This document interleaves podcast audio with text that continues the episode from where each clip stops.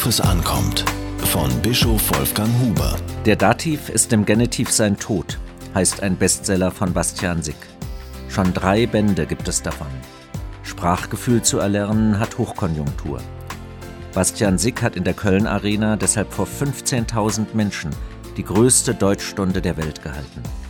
Trotzdem reden viele noch immer von Zuenen, Schuhen und Aufentüren. Für viele Kinder und Jugendliche ist die Beherrschung der eigenen Muttersprache keineswegs selbstverständlich. Sind sie in einem fremden Sprachmilieu aufgewachsen, müssen sie eine zweite Sprache lernen, um sich in Deutschland bewegen zu können. Durch Reden auf der Straße oder dem Fußballplatz und Schweigen in der Schule allein gelingt das nicht.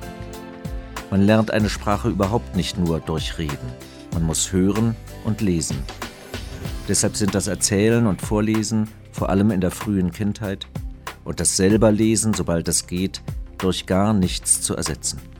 Lesepaten machen sich auf den Weg. In manchen Schulen gibt es Erzählräume, in denen Ehrenamtliche Schülerinnen und Schüler zusätzlich zum Deutschunterricht für die deutsche Sprache faszinieren. Das sind großartige Initiativen. Doch manche fürchten, das ist alles ein Tropfen auf den heißen Stein. Viele Schulanfänger beherrschen die deutsche Sprache zu wenig.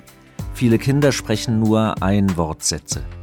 Zu viele Jugendliche kennen keine Grammatikregeln. Sie haben Schwierigkeiten, Texte zu lesen und in ihrem Sinnzusammenhang zu verstehen. Wer das ändern will, muss früh anfangen. Kinder brauchen Eltern, die selbst sprechen können und auch mit ihren Kindern sprechen. Sie brauchen Zuwendung, die sich auch sprachlich äußert.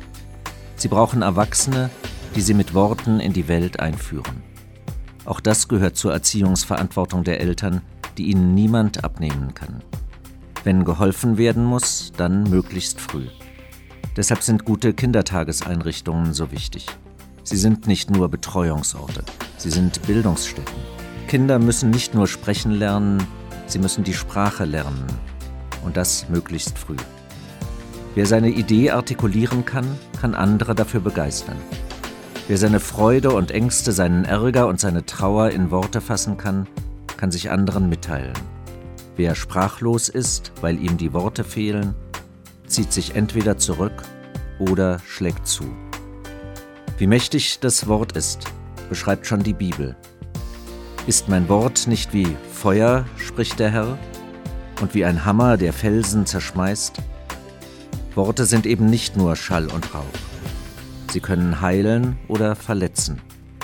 Eine Sprache richtig zu beherrschen, eröffnet den Zugang zur Welt.